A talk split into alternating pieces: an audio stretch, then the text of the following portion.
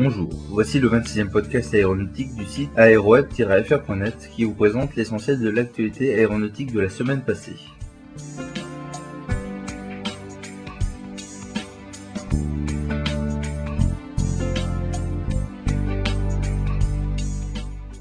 Cette semaine, l'actualité est marquée par la publication par Airbus de son plan de restructuration Power 8 ainsi que de la suppression du programme de la version fret de l'A380.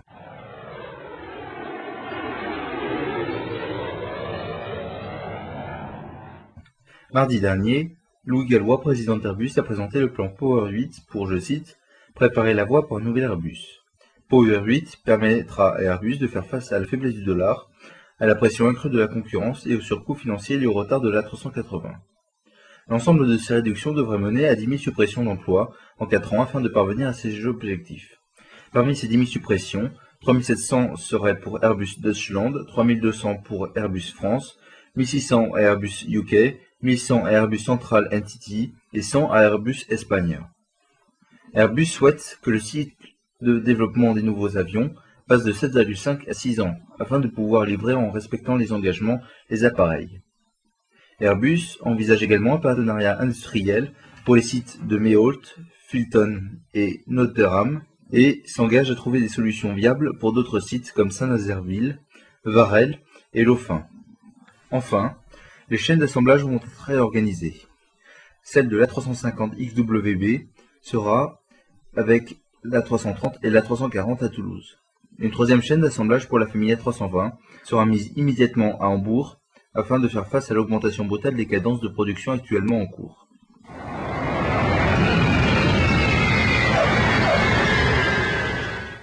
Le lendemain de cette annonce, Airbus a officialisé la suspension du programme de la version fret de la 380 après la défection d'Emirates qui a converti en avion passager deux A380 fret qu'il avait commandés. Cette annulation a suivi celle d'ILFC et de FedEx. Airbus ne se trouvait plus qu'avec un seul client pour la version cargo de son géant du ciel UPS, d'où une annulation du programme temporairement.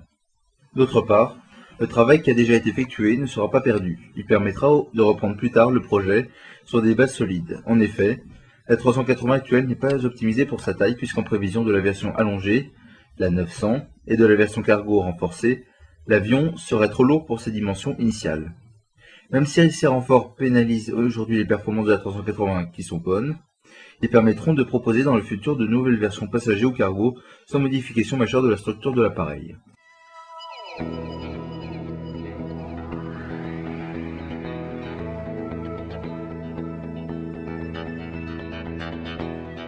Voilà, ce podcast est maintenant terminé.